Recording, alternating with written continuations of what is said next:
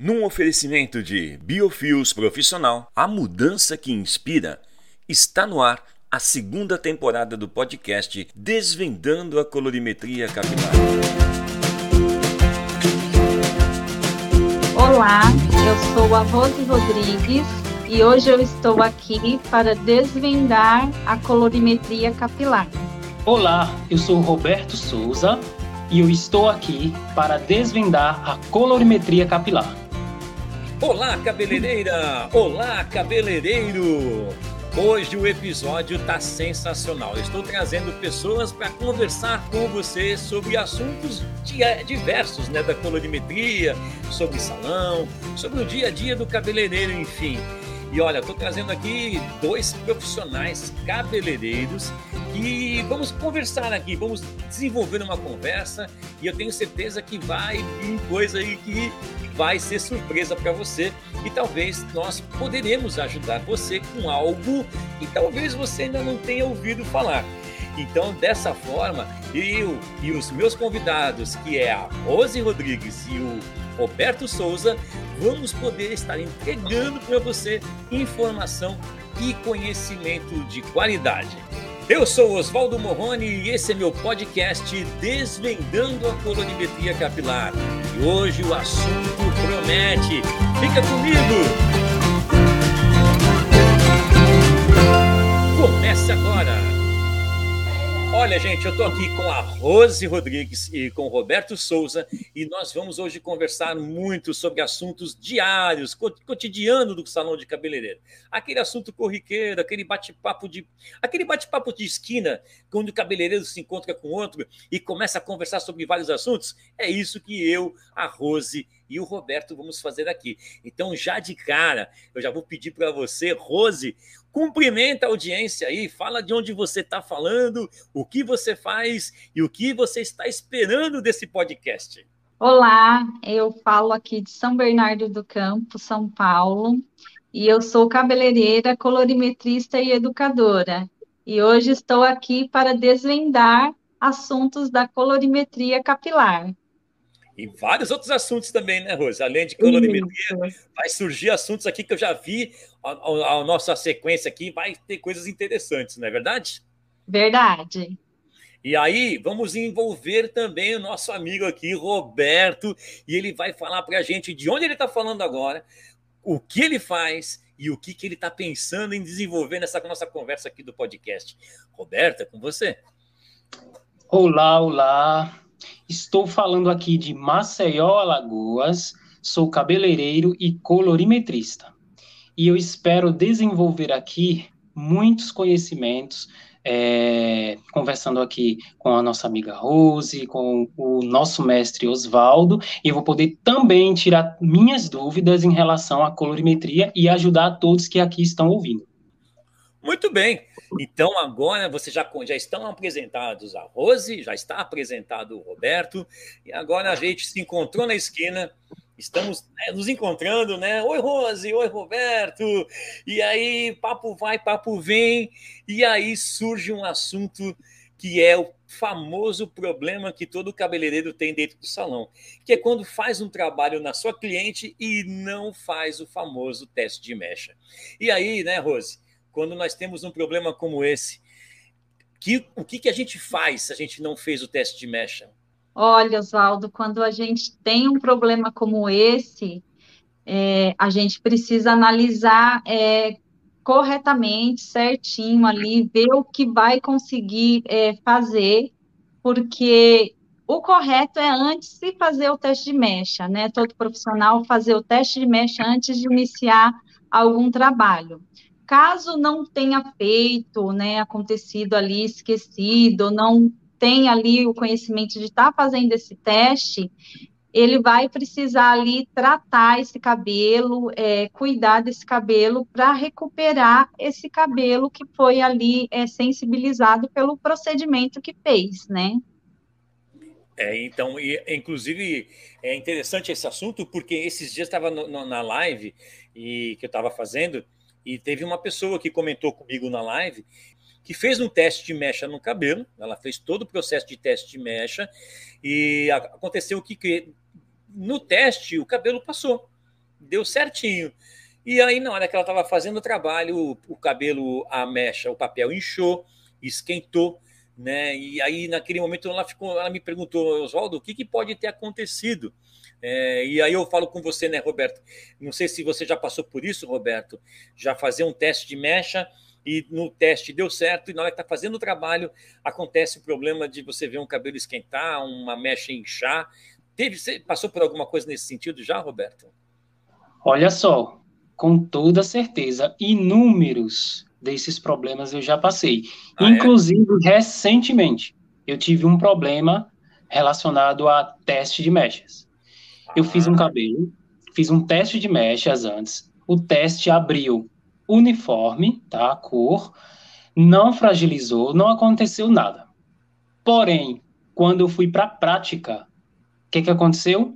Deu variação, deu uma leve esquentada no papel que expandiu o produto e acabou manchando a raiz. Hum. Ou seja, a gente é pego de surpresa mesmo quando faz um teste de mecha. Agora você imagina se você não realiza um teste de mecha antes de fazer o procedimento. Aí é um problema. É um grande então, problema. Mas o, o, que eu não entendi, não sei, no caso você fez o teste de mecha, no teste ele passou, mas na hora que você estava fazendo o cabelo deu problema, é isso? Exatamente. Eu fiz o teste de mechas com uh, dois dias antes hum. de fazer o procedimento de mechas. Fiz é. o teste. Dois dias depois, eu fiz todo o, o processo, higienizei, tirei todo, tudo que for de, de, de residual no cabelo para poder começar a fazer o trabalho de mechas. Porém, deu reação. O produto esquentou, aqueceu, inchou é. no papel, expandiu e manchou a raiz sem falar que deu variação no fundo de clareamento. Então, aí eu, eu quero. Eu não sei se a Rose quer fazer uma pergunta para o Roberto nesse sentido. É, Rose, você tem, você, você tem uma noção do que pode ter acontecido ou você gostaria de tirar uma dúvida com o Roberto em relação ao que pode ter acontecido?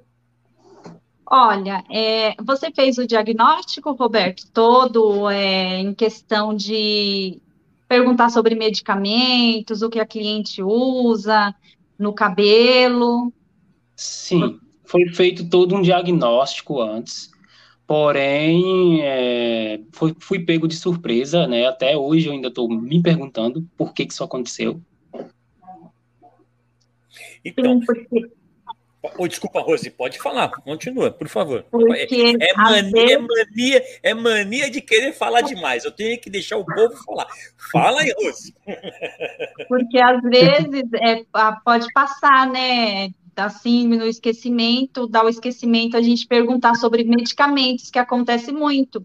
Eu digo porque eu tive uma cliente que o cabelo dela esquentou por esse fato é, do medicamento, né? Que ela tomava e ali o cabelo dela veio a esquentar. Então, às vezes, pode acontecer de no diagnóstico esquecer desse detalhe que é bem importante, né? E ela tomava, ela toma, né, medicamentos para reumatismo, e é um reumatismo é, progressivo, então são medicamentos fortes. E aí o cabelo dela esquenta mesmo.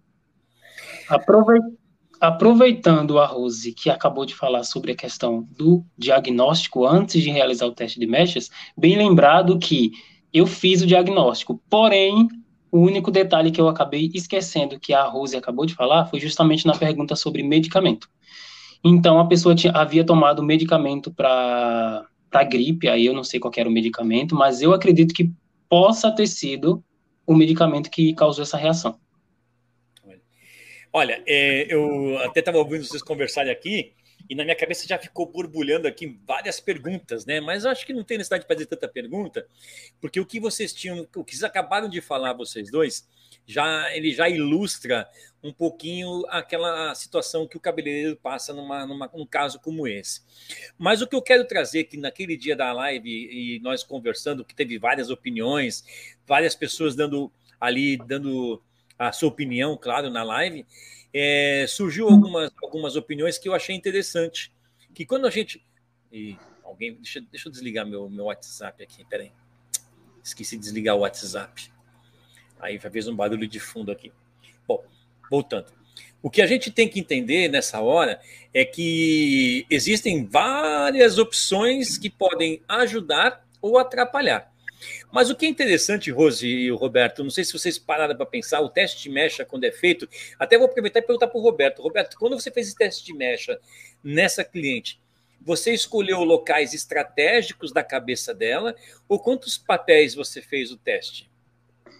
Então, foram locais é, é, estratégicos, na verdade, né? Eu geralmente, quando vou fazer teste de mechas, eu pego, na, eu pego mechas na parte de trás da cabeça e duas nas laterais. Ou seja, eu faço três mechas. São duas nas laterais e uma na parte de trás. Essa lateral você faz bem próximo da frontal ou você faz no meio da lateral mesmo? Eu pego no meio da cabeça mesmo, no meio da lateral, ambas. É. Uma, na verdade, uma eu pego no meio, a outra eu pego um pouco mais próximo do, do, do centro da cabeça. Tá. Já para diferenciar. E na hora que você estava fazendo a mecha dessa cliente, você disse que ele, ele estufou ou esquentou?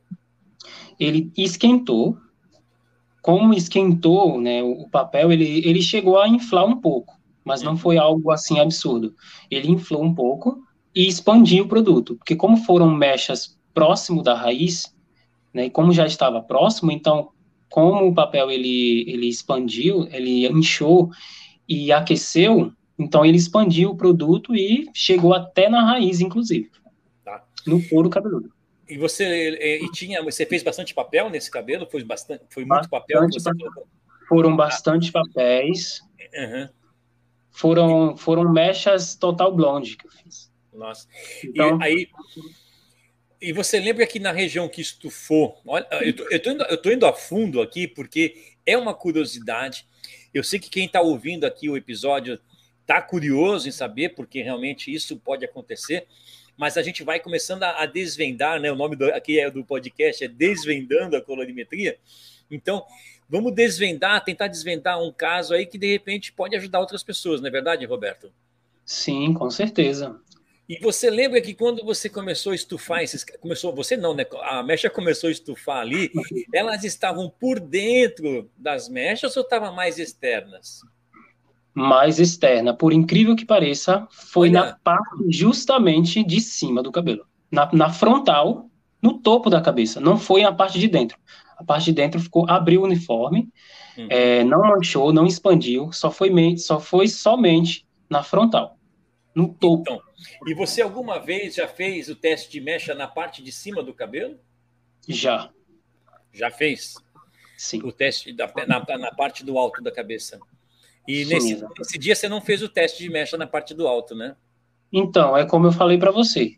Eu pego três mechas, eu faço uma no meio da cabeça, na parte de trás, na nuca, ah, na nuca, na nuca. Na nuca, é, no meio da cabeça. Isso, isso, Faço entendi. duas nas laterais. Eu pego uma mechinha no meio da lateral e a outra eu pego mais próximo do topo. Justamente ah, para eu diferenciar é, a questão do teste que foi feito. Ah, então quer dizer que uma lateral você faz no meio, na lateral, e a outra um mais alto do, perto do topo. E essa, e essa do topo no dia do teste, ela não deu problema? Não. Abriu perfeitamente. Ficou lindo o, o, o teste. Que incrível isso, né? A gente tem, fica realmente sem entender. Mas é o que você falou, né, Rose? Se fez o teste e deu problema, imagina se não fizer. Né? É então... um risco muito grande que o profissional corre, né? Se não é. faz o teste de mecha, fazendo, a gente já tem aí é, surpresas, porque o cabelo acaba sendo uma caixinha de surpresa, a reação que ele vai dar, mesmo a gente fazendo todo o diagnóstico, seguindo todos aí os protocolos corretos, pode vir ter algum problema, né? Aí a gente ter alguma surpresa. Então, é importante que se faça mesmo o teste. É. Então, para a gente até dar uma uma, uma, aliviada agora nesse assunto, porque é um assunto que, que, se deixar, a gente vai falar aqui bastante tempo sobre ele, e o nosso episódio ele tem um tempo a ser seguido e tem muita coisa para a gente conversar. Então, para a gente já dar um ponto final nessa, nesse, nesse começo de conversa, e é, o que eu quero dizer é o seguinte: o que é importantíssimo dizer, né, Rose e Roberto, é que se isso acontece, olha, olha agora, se isso acontece com uma pessoa que fez o teste, e vamos supor que acontecesse com quem não fez o teste e não tem conhecimento de solução de caso. É uma encrenca ou não é? Sem sombra de dúvidas. Enorme da encrenca, né? Eu, estou rindo aqui, gente, mas não me leve a mal. Por que, que eu estou rindo aqui? Não é você, quem está ouvindo o podcast. Eu estou rindo aqui, gente, mas não me leve a mal do que eu estou rindo. Por quê? Porque o que é importante hoje, o cabeleireiro, não é ele, ele saber fazer o trabalho, é saber resolver o problema. E aí resolver o problema é entregar o desejo da cliente, é evitar que o cabelo quebre. Mas se ele começar a quebrar, ou ele começar a inchar, ele começar a manchar, também tem que pensar, tem que entender como resolver. E aí é que é o grande X da questão, né, Roberto e Rose? O que existe de profissionais, vamos dizer assim, pessoas que fazem o trabalho e acreditam que estão fazendo a coisa certa, e quando acontece um problema desse, entregam o resultado para cliente sem solução. E aí a cliente tem que fazer o quê? Ela tem que procurar outro cabeleireiro para resolver o problema. É Verdade. É eu posso comentar rapidinho aqui um caso que eu tive, Claro, Osvaldo. fica à vontade. É, dentro disso, do, da importância do teste de mecha, de todo esse diagnóstico. Claro. É, uma cliente, ela veio para mim há mais ou menos um ano, e ela já veio com esse cabelo que foi feito procedimentos químicos de descoloração e bem danificado. E eu hum. expliquei para ela que não, não, não teria como estar fazendo sempre ali a descoloração sem tratar e recuperar esse cabelo. E ela aceitou e tratando, toda semana vinha tratar, indiquei os produtos, ela comprou, tudo bonitinho, né? E eu passou um tempo, eu fiz o teste de mecha e eu passei para ela, falei, mostrei, falei, olha, o cabelo ainda não tem condição, porque ela queria ali, ela queria bem loiro, na altura de 9, de 10, eu falei, não tem condição.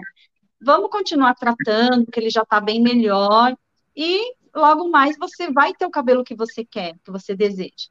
E aí, através de uma amiga que ia num salão, comentou com ela, falou assim, não, lá onde eu vou, eles conseguem fazer, entregar esse resultado para você. E ela foi, e chegando lá, é, não fizeram o teste de mecha, né? Depois ela relatando isso, não fizeram o teste de mecha, e conforme é, foram fazendo as mechas, ela mesmo contando isso para mim. Era o tempo de fazer duas, três mechinhas e ter que levar para o lavatório, porque já estava já as mechas se rompendo, quebrando. E hoje, é, até esses dias, ela entrou em contato, quer voltar a tratar o cabelo, porque eu me neguei depois disso, porque eu falei para ela: você carrega o meu nome junto com você. Então, se você está tratando o cabelo comigo sempre, está aqui comigo, uma cliente fidelizada, aonde você anda, você se expõe, é o meu nome, né? Se você tem um cabelo bonito, ai, você atrai pessoas, até clientes para mim mesmo, porque você está carregando o meu nome com você. É Mas nas condições que estava e é, uma cliente que acaba indo aqui e ali, eu me neguei. E ela acabou entrando até em depressão, está deprimida, porque a parte da frente aqui não tem mais cabelo, porque depois disso outros profissionais disseram que dava ainda para fazer, fizeram, aqui não tem mais cabelo, quebrou tudinho. E um cabelo que era longo teve que chegar aqui e numa situação bem delicada. Então, a gente vê hoje a importância de né, ter a responsabilidade, de entregar ali o desejo para a cliente e conscientizar a ela, né? Se é. dá para fazer, se não dá para fazer. Então, o teste ah. de mesh, o diagnóstico é muito importante. A conscientização profissional e a conscientização da cliente, ela é, é, de, é de suma importância nessa hora, né? É bem importante mesmo. Mas, meu amigo Oswaldo, me fala uma coisa. Uma cliente minha, outro dia desse, me perguntou sobre shampoo de criança para usar no cabelo. O que, é que você sabe sobre isso? Olha, o shampoo de criança para cabelo, cara, eu, é uma coisa que a gente já ouve faz tempo, né? Eu, eu também tenho, às vezes tem a cliente que, que chega no salão e fala assim: ah, eu comprei o shampoo. Não posso falar o nome aqui, né? Porque eu não estou fazendo propaganda, mas é shampoo, ah, o famoso shampoo para criança lá que não arde os olhinhos, né? E aí usou porque, ah, mas é para criança, meu cabelo vai fazer bem, vai fazer, vai ficar bom. Eu só uso esse shampoo no meu cabelo. Eu não sei por que, que meu cabelo, você está dizendo que meu cabelo não pode fazer mecha. Ah, eu não sei. Né? Então, Aí é que vem o grande problema. E aí, eu não sei se a Rose já teve algum problema assim, porque eu quero, eu quero falar mais sobre esse assunto, mas eu queria trazer mais, é, envolver mais coisa aqui, porque o Roberto acabou de trazer uma pergunta muito legal, e eu acho que isso vai ser bem legal a conversa, assim, se a Rose também já, teve algum caso desse no salão. Sim, eu tive uma cliente que ela usava shampoo de criança no cabelo, né? E teve um dia que ela chegou para mim e falou que o cabelo dela, ela estava achando muito ressecado, que estava muito poroso o cabelo. E aí eu fui perguntando para ela ali o que, ela usava no cabelo. Ela falou assim: Ah, eu estou usando o shampoo do, da minha filha, né? E aí eu expliquei para ela que o shampoo de criança, na realidade, ali é para criança mesmo, só por conta do pH, né? Que tem ali, que é o pH da lágrima. Mas que é um pH alto e acaba trazendo essa sensibilidade, deixando as cutículas eriçadas. Ela, ah, eu não sabia, eu achei que era bom para o cabelo, que a gente ouve tanto dizer que shampoo de criança é bom, né, para o nosso cabelo. E ela estava usando o shampoo. E, o que é engraçado, gente, na questão do shampoo para criança, o fato de ele ter um pH é, de acordo com o pH da lágrima, o pH da lágrima é 7. E o pH do, do shampoo para criança, né, o shampoo infantil, ele também tem o pH 7. E aí, se a gente for falar em escala de pH agora aqui, né, Roberto? O pH, a gente sabe que o pH ácido, ele é abaixo de 7 e o pH alcalino, ele é acima de 7. Não é isso? Isso mesmo, correto. E nós sabemos que o pH 7 na tabela de pH, ele é um pH neutro. Alcalino. Aliás, neutro. É, neutro, ele é neutro, mas se você neutro parar, ele, ele, ele está tá ali no neutro, né? Mas ele é mais alcalino do que, na, do que, do que ácido, porque nesse, nessa equivalência o pH já é muito alto. Porque nós sabemos que o shampoo anti-resíduo ele é um pH 6, 7, 7,5. Então, se a gente parar para pensar, o shampoo para criança ele é um shampoo anti-resíduo. Aí é que vem uma grande questão que é interessante falar muito sobre isso. Caramba, se é um antirresíduo e faz mal para a gente usar todos os dias, porque antirresíduo a gente sabe que é aconselhado usar, dependendo do caso, uma vez a cada 15 dias, 20 dias, dependendo até um mês, para que você possa fazer um tratamento no cabelo, retirar resíduo, deixar o cabelo puro para poder tratar. Agora, o que a gente fala, usar shampoo anti-resíduo todo dia não é aconselhado. E quando a pessoa usa o shampoo de criança, ela usa todo dia. E aí é que vem a grande, a grande questão. Se ele é anti-resíduo e faz mal para o cabelo de adulto, por que para o cabelo de criança ele não faz mal? E aí, eu estou fazendo a pergunta, gente, não é porque eu sei a resposta, não. É porque a gente fica nessa incógnita. Se tem mais ou menos uma noção, Roberto, do que poderia ser, o porquê que para adulto ele faz mal e para criança não faz, eu queria, eu queria pensar nesse assunto para a gente poder chegar numa conclusão, nós três aqui agora. Olha, eu não tenho uma resposta. É, eu não tenho uma resposta certa para isso. Eu também tenho dúvida e quero tirá-las aqui, mas eu acredito que pelo fato de ser um cabelo natural, a gente sabe, né? que não, que não sofreu nenhum processo químico, por ser criança, né, um cabelo jovem, eu acredito que seja por isso, pela estrutura do, do cabelo normalmente ser muito fino, ser, já ter a sua, é, é, seu brilho natural, sua emoliência natural, então eu acredito que não prejudica por esse motivo. Um cabelo já de um adulto, por exemplo, já é um cabelo que já sofreu agressão do sol, agressão do, de piscina, de mar, do dia a dia, né? Então, eu acredito que prejudica por esse motivo e, e em relação também aos próprios produtos que as mesmas vêm utilizar. Hum, é, o que, eu, o que eu quis perguntar aqui não é saber se vocês sabem o que eu não sei, o que eu sei, porque eu também, eu vou, o que eu vou passar para vocês daqui a pouco aqui é um pensamento e, eu, e, é legal que a gente converse sobre isso, porque é interessante quando a gente fala sobre um pensamento, tá? E não algo que é concreto, mas que esse pensamento pode ser algo que você pensa, Roberto, que você pensa, Rose, e que a gente possa chegar a um senso comum de entender o porquê. né? Rose, você tem mais ou menos uma ideia do que poderia ser essa diferença? Olha, Oswaldo, uma ideia assim, porque assim, a gente sabe que o shampoo para criança tem ali o pH 7, que na realidade é o pH da lágrima, e seria somente por conta disso, né? Ali o, o shampoo está usando para criança. Mas na realidade, eu acredito que para criança, fora essa questão aí do, da, de não arder, não trazer ardência aos olhos, não faz bem também para o cabelo da criança, né? Tanto no do adulto não vai fazer bem, no da criança também não. Eu digo porque eu tenho uma cliente que ela tem uma filhinha que ela traz e o cabelinho dela é cacheado. Uhum. E ela usava o shampoo é, para criança, né? Um shampoo aí bem conhecido para criança. E era um cabelinho bem seco, bem poroso, armado. E eu expliquei para ela que ela poderia estar tá usando uma linha profissional que ficaria bem melhor. Expliquei para ela essa questão até do pH, que era questão, né, é, para não trazer ardência, mas que ela poderia usar uma linha profissional que melhoraria esse cabelo dela. E até ontem é, eu a vi e o cabelo é, da menininha tá coisa mais linda. Os cachinhos definiu, o cabelo tá nutrido, tá tratado. Então eu acredito que não tem assim uma o que, que você indicou para ela? Eu não entendi. Eu indiquei uma linha profissional. Para criança também? Para menina que tem cabelo cacheadinho? Mas qual a Isso. idade da criança? Ela tem quatro aninhos. E hum. tem uma hum. linha de uma de uma marca, não vou falar a marca, né? Não, não fala, né? Mas, não tem problema. É, mas aí eu indiquei uma linha profissional para melhorar aquele cabelinho dela e melhorou muito, muito. É outro cabelo, né? Bem cacheadinho.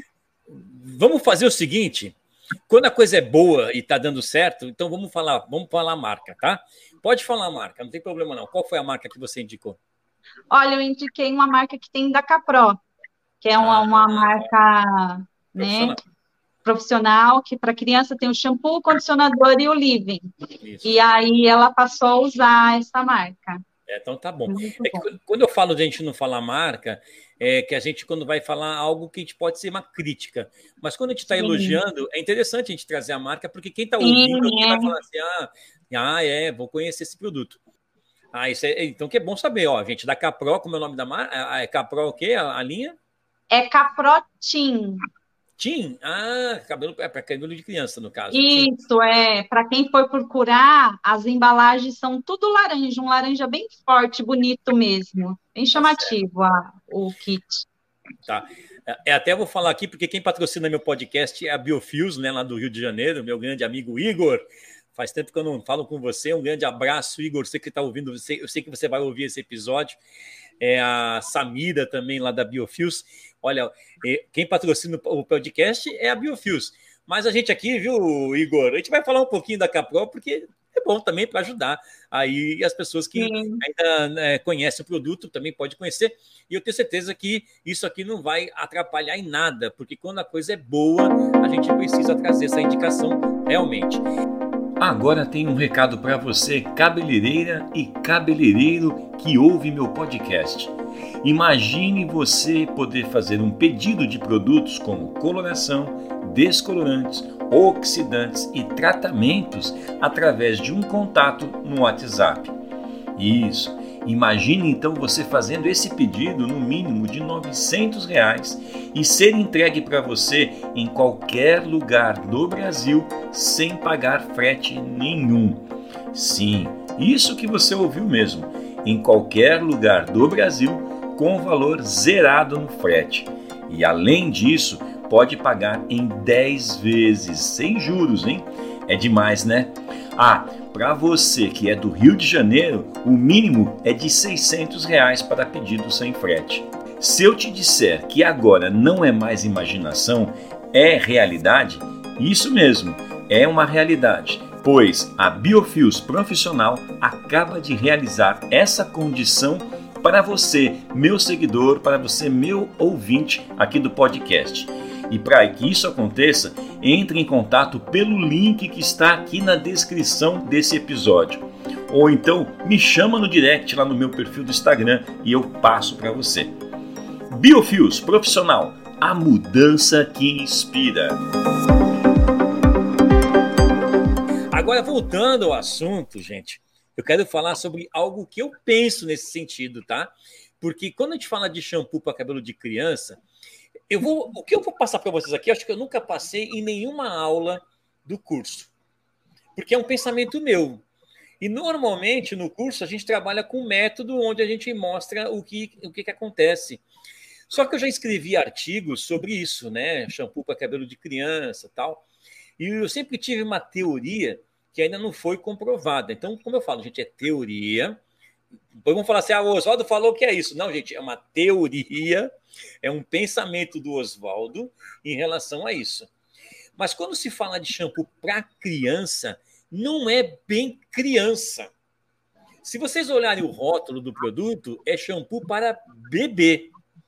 E bebê é de, de quanto tempo? De, de um mês né, a 12 meses. Porque quando tem um ano, um ano e meio, já é uma criança, não é mais bebê. Ah, mas a mãe fala que bebê é, nunca. É, é, meu, a minha mulher chama meu filho de bebê até hoje. Ah, meu bebê, né? Mas tem 25 anos. Mas o bebê, na verdade, né? A gente pode entender aí que vai, até uns dois aninhos a gente entende como um bebê tá? Passou disso, já é uma criança e o cabelo já está tomando forma, já está tendo um formato, ele já está tomando corpo, vamos dizer assim. Só que o cabelo do bebê, como eu disse, é uma teoria e eu posso depois quebrar essa teoria. Eu acredito que o cabelo do bebê, quando ele vem, aquele cabelo fininho, aquele cabelo que você olha, você passa a mão, fica, ai, que coisa macia tal. Aquele cabelo não tem cutícula, gente as cutículas ainda estão se sendo feitas, sendo, sendo ali, é, vamos dizer assim, entrando no sistema né, para poder virar uma cutícula mesmo. Porque naquele momento ali é um pelo, ele é um, um pelo, ele não é um cabelo. Então, pessoal, o que eu quero dizer bem claro para vocês: o shampoo, quando ele é usado nesse sentido, o anti-resíduo, no caso, o shampoo para bebê com pH 7, a quantidade que é usada é tão pequena, porque a cabecinha da criança é, bebê, é pequena. Então, você vai usar uma quantidade pequena para realmente tirar casquinha, é, é, é, aquela casquinha da cabeça de, de, leite, né, que fala, né, que a criança vem com, é, fica com uma escamaçãozinha no couro cabeludo. Então, esse shampoo, nessa hora, vai fazer esse serviço. Só que as pessoas entendem que shampoo para bebê é para usar até os 40 anos de idade, e não é. Então, eu penso assim, tá? Passou dessa fase, tem que entrar, como disse aqui a Rose, um shampoo para criança, um shampoo teens, um shampoo que foi, que foi feito para aquele pH, para aquele cabelo, tá? E além de tudo isso que eu acabei de falar, para a gente já passar para outro assunto daqui a pouco, além de tudo isso, existe esse marketing que o pH da lágrima não arde os olhinhos do bebê, né? Não arde mesmo, porque é o pH da lágrima mas depois de um tempo já não tem mais efeito no cabelo da criança. Então imagina depois de um tempo também fazer esse uso em cabelo de adulto, né? Então é um shampoo anti-resíduo. Então não é necessário usar após essa fase que eu acabei de falar.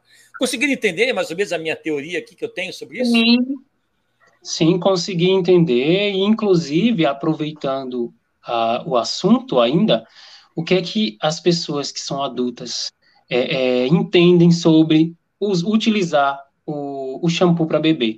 Como um bebezinho que você acabou de falar tem um cabelinho fininho, macio, sedoso, elas acreditam que o cabelo vai ficar igual. Então é meio que uma crença. Tipo, ah, o cabelo do bebê ficou muito bonito, ficou macio, ficou maravilhoso, então o meu vai ficar desse jeito. Então elas têm uma crença, elas e eles, tá? Tem uma crença de achar que pelo cabelo da criança ficar macio, dela também vai ficar. Então acaba utilizando, achando, acreditando que realmente o shampoo é bom. E quando na verdade não é.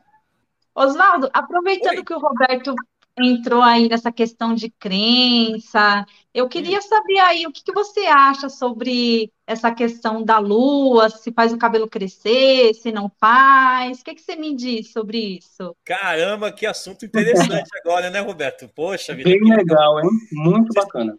Vocês estão vendo que tá ligando, não teve jeito. A gente se encontrou na esquina, tá todo mundo com pressa aqui. Mas a conversa tá tão boa que dá para dá para sentar aqui agora e continuar falando, né? Porque esse assunto de crença da lua, que faz cabelo crescer. Roberto, em que lua que você corta seu cabelo? Eu hoje corto em todas as luas.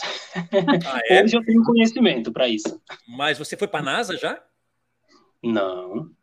Como é que você corta o cabelo na Lua? A Lua tá lá, a gente tá na Terra, né? Então você corta o cabelo na ah. Terra. Ah. Oswaldo me pegou, hein? É, então, mas é, eu, é, a brincadeira que eu faço com as minhas clientes. Oswaldo, que lua que tá pra gente cortar o cabelo? Eu falei, nós estamos na Terra, né? E o céu agora tá fechado, não dá para ver que lua que, que está no. Se não tem lua porque tá sol a lua só vem de noite, né? Então é, é o tipo de coisa que eu gosto de brincar é. com as minhas clientes. Mas é um assunto sério. É um assunto sério, porque é algo que já se vem falando nisso há muitos anos, muitos anos, né? Então, Roberto, me fala aí, você corta o cabelo em qualquer lua? Não, não Bom, você vai para a lua cortar o cabelo, você corta o cabelo na terra, mas você corta de qualquer tipo de luta. Hoje sim. Hoje não tem mais esse, esse, tipo de crença, né? Antigamente eu até acreditava. Uhum. E até hoje ainda, por incrível que pareça, ainda existem muita, muita gente que acredita nessa crença e acha que realmente a lua vai fazer com que o cabelo cresça, com que encha, né? E eu não sei de onde é que eles arrumam essas, essas crenças aí de acreditarem, realmente eles acreditam tanto que eles seguem, tipo, chega para no salão, diz que quer cortar o cabelo, mas como não está na lua que ela quer cortar, porque tem pouco cabelo e precisa cortar na lua cheia e não está na lua cheia, então ela tem que esperar a lua cheia para poder cortar. E eu já falo, e eu logo falo, né, em seguida, eu explico direitinho que isso é uma crença, isso não existe, né, porque o couro cabeludo não vai saber que a lua está cheia. Então, eu explico para ela de uma forma mais simplificada, para ela ter que entender, mas aí é, é muito engraçado. Eu tô rindo aqui, gente, mas é o que é o seguinte: é, é, quem não tá, quem não tá vendo, a gente está conversando aqui, a gente está se vendo, tá, nós estamos gravando o podcast e nós estamos nos vendo. Então, o assunto é interessante porque é muito. É, é, é algo que é, acho que acontece com todo cabeleireiro, né? A cliente perguntar que lua que tá para cortar o cabelo. E o Roberto acabou de falar uma coisa aqui interessante. É uma crença. Mas, gente, fica aí, não, ó, não desliga o episódio, fica aí, porque eu já vou explicar um pouquinho sobre isso, mas eu queria saber agora, já que a Rose trouxe a conversa para cá, Rose, por que, que você trouxe essa conversa aqui de lua? Já aconteceu com você alguma coisa nesse sentido também? Já sim, Oswaldo, eu trouxe essa conversa porque, assim, eu tenho trauma com esse negócio de cortar o cabelo em, em lua tal, aquela ou a outra, porque quando eu era criança, o meu pai só cortava o cabelo da gente, ah, tem que ser na lua crescente cortava o cabelo. E pegou aquela coisa, aquela crença é, de se cortar o cabelo sempre ali na, na lua certa, né? É. E hoje a gente sabe que isso né, é só uma crença mesmo, não, não tem como o cabelo, como o Roberto falou, o cabelo saber, é, saber que vai cortar ali na lua crescente, na lua cheia, não tem é. como, né? Então, e eu olhando para o Roberto aqui, ele, que lua que você falou que já cortou o cabelo para o cabelo crescer, Roberto? Ah, eu já cortei em todas as luas que você imaginar. Ah, então acho que minha mãe, sei... A minha mãe é expert em é. lua. Não, ah, é. o cabelo é pouco, corta na lua cheia. Hum. Seu cabelo não está crescendo, corta na lua crescente. Ah, você hum. quer renovar a fibra? Corta na lua nova. E assim hum. sucessivamente. E eu e... sei de cor todas as luas, inclusive por conta da minha mãe. Então, acho que é por isso que eu sou assim, com a cabeça redonda, porque eu, tô, eu cortava na lua nova toda vez, né? Se eu tivesse cortado em todas as luas que nem você cortava, eu também cabeludo também agora. Mas eu cortava na lua nova, eu fiquei com a cabeça nova aqui, ó. Redondinha, parece uma lua. Mas, gente, olha, brincadeiras à parte, é, é uma crença, isso tem que ser respeitado, né? A gente sabe que é quando a cliente pergunta, a gente fala assim, olha é, se você acredita, tudo bem, a lua agora é, é lua tal, nós estamos na lua tal. Apesar que tá sol, tá claro o dia, mas a lua é tal, né? Mas é, quando a pessoa pergunta, né? Eu vou lá, pego o calendário e mostro, eu falo assim: olha, qual é a lua que você quer cortar o cabelo? Ela vai falar assim: ah, eu quero cortar na lua crescente. Então hoje é lua crescente. É, porque eu não vou perder a cliente naquele dia, né, gente? Então. mas não, a gente vai e fala, ah, e ela fala, ah, mas não era hoje. Ah, eu tinha que ter cortado os cabelos outro dia, né? Então, mas é complicado, porque é uma crença e a gente não pode entrar nesse mérito, porque cada um tem a sua forma de acreditar e a gente tem que respeitar isso. É como o time de futebol. né? Às vezes o cliente está na cadeira, você torce para um time, torce para o outro, e o teu uhum. time acabou de perder para o time dele, ele vai tirar sarro de você, você tem que ficar quieto, senão você perde o cliente. E aí chega uma hora que eu falei para o cliente assim, hoje eu não torço para time nenhum, eu torço para o Real. Aí o cara falou que o Real Madrid, eu falei, não, o Real no meu bolso entendeu? Então, a gente tem que trabalhar. então, a gente tem que acreditar em tudo, né? O que o cliente pede, a gente acredita. Mas, falando pela parte técnica da situação, por que, que surgiu essa crença? Por que, que essa crença surgiu? Olha, essa conversa aqui foi muito boa, porque a, a, a Rose trouxe isso. Porque engraçado que a Rose, quando o Roberto falou de crença agora há pouco, na minha cabeça veio a questão da lua, mas eu falei, ah, não mas a Rose trouxe, eu falei, ah, que bom, vamos falar sobre isso. Gente, a Lua é assim. A Lua, ela tem uma, ela exerce uma influência muito forte na Terra, porque ela é o satélite da Terra. Ela está aqui, ela está ali. É, existe realmente uma, uma, uma, um estudo dos, dos, dos, como é que se fala? É, não é do, do astrônomos, né? Não é, não é o astro que mexe com um signo, é o astrônomo, né? Que mexe com os astros, com as estrelas, com a Lua. E existe um estudo que se a Lua um dia ela explodir, a Terra explode também. Então isso é um, é uma, é, uma, é um satélite que nós temos na Terra. Então tudo que acontece, a Lua, ela quando está a Lua nova, ela mexe com o mar, ela mexe com o clima, ela mexe com o vento. Isso sim, tá? É uma questão que a gente fala sobre é, algo que existe, que a gente vê na natureza, que está aí e elas têm a influência, cada uma tem a sua influência. Mas nós somos seres colocados na Terra, que nós somos biológicos. E aí o que, que acontece? Não existe essa, essa ligação. Ah, tem gente que fala assim, ah, mas a criança só nasce na lua tal, quando vira a lua, nasce a criança. Eu penso mais uma questão de coincidência, né? Mas é o que o pessoal fala, a gente tem que acreditar, é respeitar, né? Eu, particularmente, não acredito. Mas olha só que interessante. Por que, que surgiu essa crença? Essa crença veio lá da época que os italianos, os colonos, chegaram na terra, aqui na, na, no estado de São Paulo, chegaram no Brasil e começaram a fazer plantação. E aí eles começaram a, a descobrir que a plantação na lua tal a plantação tinha uma, uma, uma, um crescimento maior. Na lua, da outra lua, eu não sei quais são as duas, tá, gente? Dependendo da lua que eles faz, fizessem a plantação, a colheita, eles teriam ou uma colheita boa ou uma colheita ruim. E aí descobriram que a Lua, depois dos estudos astronômicos, que a Lua, como influencia na Terra, existe a seiva que passa por dentro da planta. E essa seiva, ela tem a ver com a terra, e a terra, em, em condição com a lua, ela faz o crescimento da planta. E se naquele momento a Terra não estiver em conexão com a Lua, essa seiva não tem a mesma força. E aí você não tem o crescimento das plantas. E aí pensou: ah, a planta cresce na Lua tal, então o cabelo também cresce na Lua tal. E não é assim, gente. Entendeu? Mas nós precisamos respeitar as crenças. Assim como Sim. nós falamos, cabeleireiro não pode discutir futebol, não pode discutir é, religião e nem política.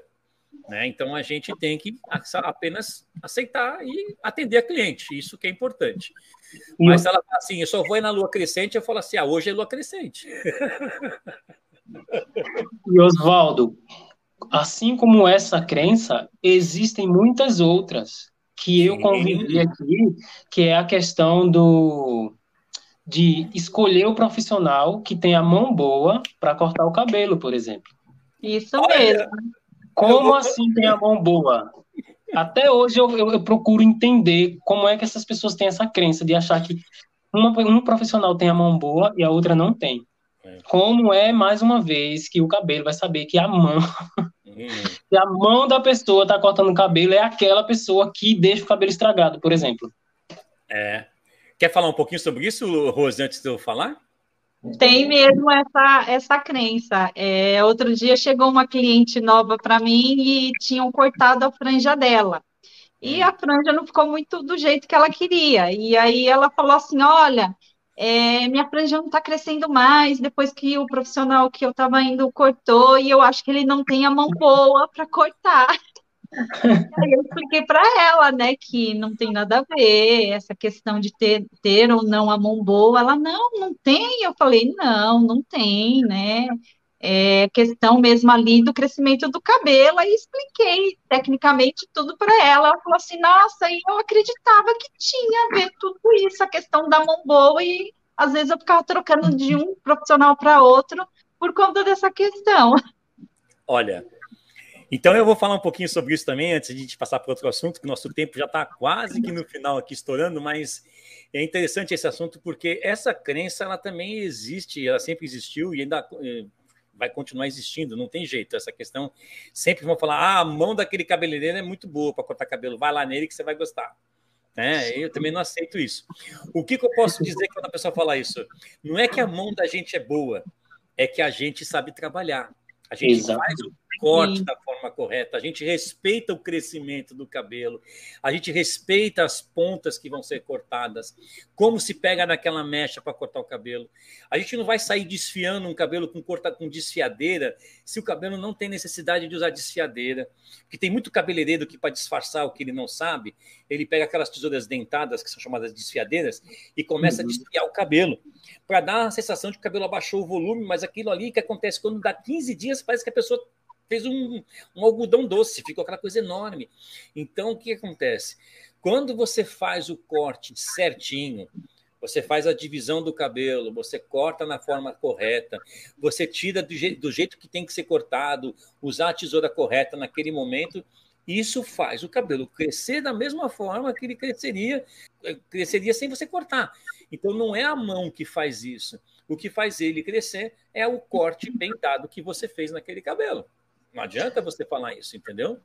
Exatamente. E eu acredito muito justamente na questão da insatisfação em relação ao corte que foi realizado. Porque isso aconteceu comigo semana passada, por exemplo. Eu cortei, eu fiz um corte de cabelo numa cliente, onde ela gostou e ela mencionou, ela chegou a tocar nesse assunto da questão da mão e falou que havia cortado o cabelo com outro profissional e que o cabelo dela não saía do canto e que caiu, começou a cair, eu não sei de onde que ela foi que arrumou isso. Mas eu acredito que é mais pelo fato da frustração dela de não ter é, ficado satisfeita em relação ao resultado do corte. Como é. ela fica muito ansiosa, então ela não consegue se olhar no espelho e enxergar que o cabelo dela está crescendo, por exemplo. Então, o que que acontece? Como você foi ali, conversou com ela, entendeu qual é a, a proposta que ela queria para o corte, e você conseguiu entregar esse resultado né, para a cliente, aí ela ficou satisfeita, consequentemente, o, a autoestima dela vai estar tá lá em cima, e ela vai ver o cabelo dela crescer, inclusive vai indicar outros, que foi o que aconteceu, e quando ela indicou uma outra pessoa numa semana seguinte, veio cortar o cabelo comigo, e a mesma veio e já me falou, olha, foi uma ótima indicação, o cabelo dela ela amou tal, e eu quero cortar com você porque eu já descobri também que sua mão é maravilhosa. Então, assim, eu só me calei e deixei, respeitei ela e é, porque, é, porque a gente, quando pega um cabelo de uma pessoa que estava tá vindo de outro salão e ela está há muito tempo com a outra, com outro cabeleireiro e aí você começa a cortar o cabelo dela, o cabelo começa a crescer, começa a pegar beleza, começa a ficar com brilho. A pessoa fica com essa noção: ah, você tem a mão boa, meu cabelo cresceu, deu brilho. Não, é porque simplesmente o outro cabeleireiro ele não seguia um padrão de corte. Toda vez que ela ia lá, ele criava um corte diferente, usava uma desfiadeira, ou um dia ele cortava curto, outro um dia ele cortava mais de um lado do que do outro, cortava, não mais do lado do outro, mas cortava mais curto na frente, mais comprido atrás. Então aquele cabelo não tinha padrão de crescimento e quando você faz um corte correto e você dá padrão para o cabelo, ele vai crescer mais rápido que o normal, porque ele está crescendo dentro de um padrão. E aí a pessoa pensa que é a mão, e não é a mão. É claro, é a mão, é a mão, mas é a mão do cabeleireiro que está cortando direito, né? Bom, gente, olha, eu, eu, eu nosso tempo está estourando, mas eu queria colocar uma pergunta aqui para finalizar. Pergunta não, quero trazer um assunto para a gente finalizar porque já a gente fala de, estamos falando, já que o assunto foi crença, eu quero falar sobre uma crença que muito cabeleireiro ainda acredita nisso, tá? E a gente tenta mostrar para o cabeleireiro que quando se fala nesse assunto tem que tomar um certo cuidado, que é a famosa cauterização, tá? Quando se fala em cauterização, gente, é muito perigoso esse assunto, muito perigoso. Porque quando foi criada a cauterização, a cauterização ela foi uma. Eu sou da época em que só se fazia hidratação no cabelo ou o famoso banho de creme. Tá? Naquela época não existia hidratação, existia banho de creme, depois é que veio a hidratação. E aí, passado um tempo, é que veio a reconstrução do fio. A reconstrução, né? A reconstrução, tratamento reconstrução. E aí, com essa reconstrução, inventaram esse negócio de, é, de, de cauterização, que era uma reconstrução a quente e que dava uma estrutura melhor para o cabelo. Eu estou trazendo esse assunto à tona, Rose e Roberto, porque eu tenho visto alguns vídeos na internet que ainda tem gente que defende esse trabalho, que para mim é um crime. Para mim é um crime. Porque não adianta você pegar um cabelo que você acabou de tratar, você fez o tratamento, aplicou a, a, queratina, deu um tempo ali, você é, tira um pouco da umidade e com o cabelo úmido ainda você vem com uma prancha e começa a pranchar aquele cabelo. Gente, vamos parar para pensar que um cabelo ele é algo orgânico. É uma célula morta, mas é orgânico, vem de, vem de, de dentro da gente, né? Então, se é orgânico e se está úmido, você vê com uma prancha quente naquele cabelo, você vai fazer o quê? O que, que você faz quando você põe na panela a água, acende o fogo e coloca um O que, que foi? Cozinha. Cozinha. Cozinha é. frita. Então, não é possível que as pessoas não parem para pensar que isso é um crime com o cabelo. Ah, mas fica tão bonito, fica lindo, dá um brilho. É, é o último sinal de vida do cabelo. É. Sabe, não sei se alguém já ouviu falar, aquele momento antes da morte, a pessoa tem, uma, tem um alívio, ela fala, ah, eu tô bem, daqui a pouco ela morre. Esse é o alívio do cabelo antes da morte. É, é desse é jeito. Tá, então, eu sou, eu sou um pouco radical quando eu falo sobre esse assunto, tá?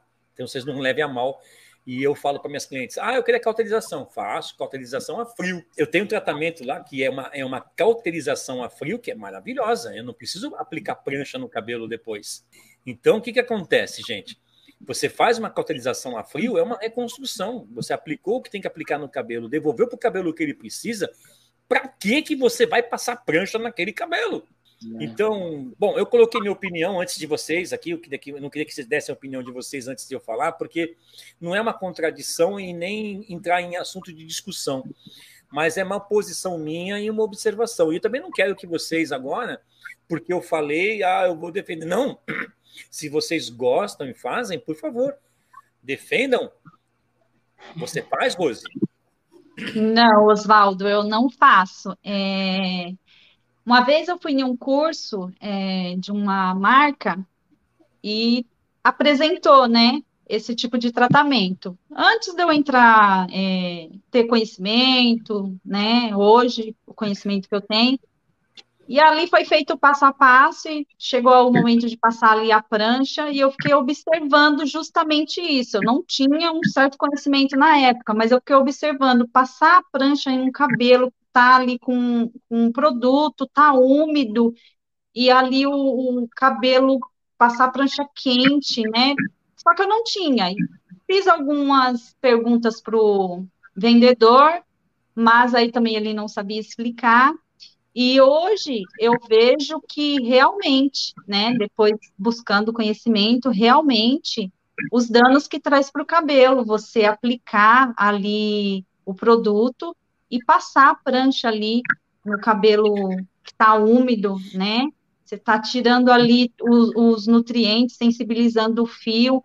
Um cabelo, por muitas das vezes, se faz isso muito em cabelo que está ali, fez uma descoloração, o cabelo está sensibilizado, e você vai com um processo desse, você acaba de sensibilizar mais ainda o cabelo, né? Então, eu não faço, nunca fiz, nunca fiz. É, então é um, é um processo que dá processo se a pessoa não fizer certo, viu? Fale, Roberto. Então, no meu caso, eu já fiz inúmeras vezes, mas por falta de conhecimento, porque eu acreditava que realmente funcionava.